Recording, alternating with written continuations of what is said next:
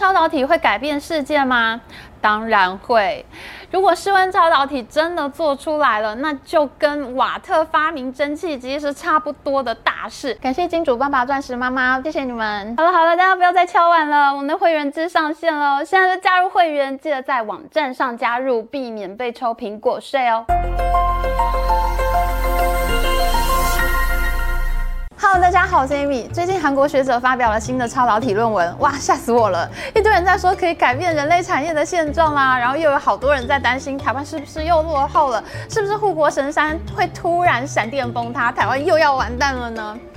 好，有这种警觉心很好。台湾就是在这种紧张感下，始终保持竞争力的小岛。那今天呢，我们就要来讲一下超导体会对整个世界产业带来什么样的影响。我几乎打扰了我所有的理工男朋友，还有物理学大师朋友，还有半导体产业朋友。我们也要来说一下，台湾做超导体的能力强吗？如果超导体真的被发明出来，会撼动我们台湾的护国神山半导体产业吗？韩国团队的论文引发争议，一方面呢，是因为他们的材料 LK99。L 是李时培，K 是金志勋，他们两个人是在一九九九年最早做这个材料的，所以叫做 LK 九九。他们发现呢，LK 九九在室温下就有超导性，在一百二十七度 C 以下都可以超导。我们看他论文里的这一张图哈，LK 九九在零度到六十度 C 的时候电阻为零。韩国团队呢，在六十度 C 这边呢打了一个 C。过了六十度以后呢，稍微有一点电阻，但还是很接近零。一直到一百二十七度 C 这边，我帮大家已经画了蓝色框框哦。到了一百二十七度 C 的时候，电阻才会整个戏剧化的跳上去，变得很高。哇，这不得了了耶！这就是说呢，我们在室温下面，只要用 LK99 来做电线的话，电流几乎都不会耗损。电流进了电线以后呢，它可以一直跑，一直跑都不会死掉。那最早发现超导性质的荷兰科学家，他的确就是做了一个超低温的超导体电路，一直跑到他过世了，这个电路都还在跑。如果真的电阻为零以后呢，我们就不用担心什么核电、风电、绿电，不用再吵这种架了。因为呢，电流在电线里面呢，几乎都不会耗损，也不会把电线搞得发烫啦、烧掉啦、短路啦。我们以后不用发那么多电了，发一次电，电流在电线里面一直跑、一直跑都不会消失，那就超省电。以前超导体要在很低温的环境下才能做出来。零下两百度 C，你想想看，你的电池要怎么保持零下两百度 C 呢？根本就不可能嘛！你去南极也没有这么冷啊。所以呢，室温超导体一出来，真的是让大家非常激动啊！韩国团队另一个让世界震撼的原因，就是因为他们的制作方法真的太简单了，把铅磷化合物弄一弄，捣成粉，再加一点东西，重复这个过程烧三次。我们看到他的论文里面哈有附照片，这个千灵白粉呢烧三次，最后变成黑漆漆的东西，这就是这一次震撼世界的超导体。我的物理大神朋友说，这种制成有在做工的人都能随便复制，要是真的有超导性，全世界大家在家就能做了。哎，可是这一次呢，很多人都保持观望的态度哦，因为今年三月的时候，全世界才发生过一个大丑闻。有一个美国罗彻斯特大学的物理学家，他是一个斯里兰卡人，他名字叫做 Ranga Dias。他在今年的美国物理学年会上面宣称呢，他也发现了常温超导体。当时现场引发一波混乱啊，演讲的现场瞬间挤满人，保全人员都出动了。当时也是很多科学媒体。在报道这一次呢，我还看到有 YouTuber 在讲解韩国实验的时候，前半段是新录好的影片，讲这次韩国学者的实验，后半段呢，他在讲解超导体是什么东西的时候，竟然他就用三月份讲 Ranga DS 的影片耶，他直接把后半段剪过来接到新影片上面，我真的看到笑出来耶。为什么会笑出来呢？因为这个 Ranga DS。他根本就是害了科学权威大刊《Nature》杂志出大丑的元凶。Ranga Dias 呢，他在二零二零年的时候就宣布过自己发现了常温超导体。当时《Nature》杂志呢，把他们的研究登上了封面，科学界一片震撼。没想到这两年来，这篇论文被很多人打脸，没有任何一个研究室可以重现他们的实验。还有一个加州大学圣地亚哥分校很知名的理论物理学家说，这个数据呢都不拢，很可能就是造假的。然后呢，大家才发现，哎，这个 Ranga Diaz 呢，他在二零一七年还在另一个科学大刊《Science》科学杂志上面宣称他做出来金属氢，这也是一种超导体。可是我们知道啊，氢气它是气体啊，它竟然能把氢气做成金属的吗？那大家就说，哎，你有金属氢，你就拿出来看看啊，你现在就拿出来嘛。没想到呢，Ranga Diaz 他竟然说：“哎，金属氢现在又气化，我们又保存好，它就变回气体，我现在拿不出来了。”最后，Nature 杂志在去年就把他的论文给下架撤稿了，而这呢，就成为了去年科学界的一大丑闻，害 Nature 杂志也非常丢脸。所以呢，现在讲超导体的影片真的都是好可怜哦。后半段完全不用动，前半段轮流换上新的骗局就好了吗？有了先前的大丑闻，这一次呢，很多观众就知道要冷静，先等其他实验室打脸再说。目前呢，有一个美国国家实验室的研究员，他用计算机模拟的方法跑了一下实验的模型。他说呢，理论上这个实验是可行的，会有超导体。但是呢，韩国呢自己却组织了一个叫做 LK99 验证委员会的组织，韩国自己竟然跑出来否认。他说呢，并没有测到零电阻的现象，这个 LK99 不是超导体。但是呢，也有中国的东南大学物理学院团队，他们做出来这个材料以后呢，在室温三十度 C 到零下七十度 C 之间，电阻真的会骤降。那这很可能就是有符合超导性的现象出现了。那还有几个团队呢？包括最早试出结果的这个中国华中科技大学，他们烧出来的材料发现是有抗磁性的。那抗磁性呢，就是超导体非常重要的一个特性。我们平常哈拿一个磁铁到处吸啊，譬如说我把五十块钱的铜板用一个磁铁吸住，粘在冰箱上面要给我妈。那这个磁铁的磁力呢，其实它是可以穿过这个铜板的，所以呢磁力才能粘在冰箱嘛，因为它的磁力可以穿过铜板到达冰箱。如果磁力穿不过去的话，那你一贴就会掉下来，因为磁力吸不到冰箱了。那一般的金属导体呢，都会被磁力穿过去，可是超导体不会，因为超导体它里面的电流呢，我们刚说过，电流是不会消失的嘛，电流会一直跑，一直跑。那么呢，它自己就会形成一个电磁场。诶，这个是国中物理啊，线圈通电以后就会产生磁场。这个图呢，相信是很多人国中理化考试的噩梦。那超导体呢，它因为自己里面就有一个磁场，所以呢，当你的磁铁要去吸它的时候，它就会跳开。我们看这张图哈，一般的金属导体磁力会穿过去，但是遇到超导体的时候，磁力呢就会绕过去，就跟台风遇到台湾会绕过去一样。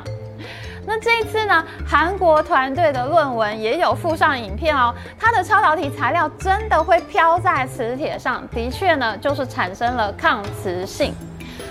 所以呢，现在最重要的还是要等其他的实验室能不能做出来零电阻的结果。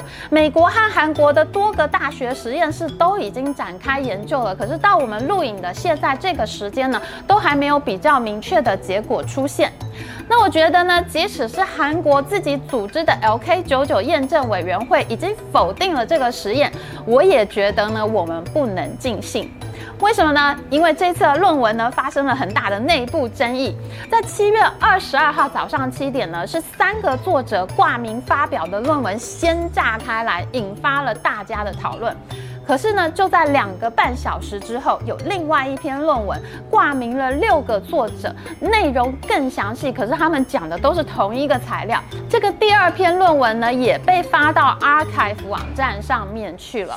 arXiv 网站呢，其实就是科学家们呢，他会先上传论文，先给同侪们编一编，看行不行的这个网站。可是呢，在新的论文里面呢，原本的三个作者只有两个人挂名，其中有一个人不见了。那因为这一篇论文呢，如果成真的话，很可能会牵涉到诺贝尔奖，所以呢，现在韩国团队内部很有可能正在生死斗。那现在这两篇论文呢，在 Archive 网站上面其实都还是查得到的，并没有像第一作者接受采访的时候，他说他们会撤稿，其实他们根本就没有撤稿。所以呢，我觉得这种种疑点都让我觉得很奇怪。这个第一作者呢，他是不是在压力之下不得不对媒体说一些唯心之论呢？或者这整个实验里面呢，还有更复杂的爱恨情仇故事在背后呢？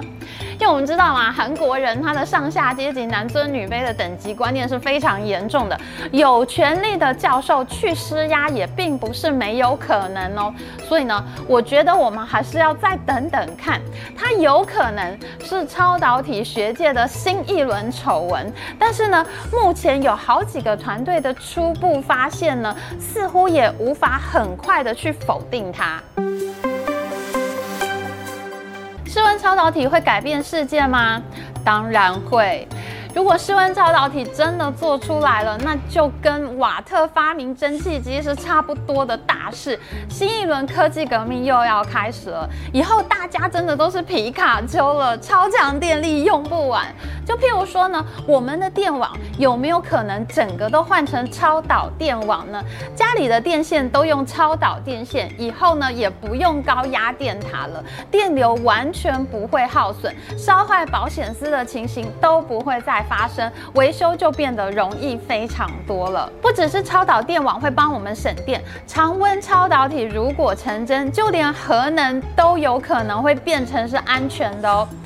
现在的核电厂呢，是采用核分裂技术，铀二三五核分裂所造成的核废料，是一万年以后都有辐射线的。所以核废料呢，是目前核电厂最头痛的问题。废料真的不知道要丢到哪里去。如果没有核废料的话呢，其实核能是很有效率的发电方式。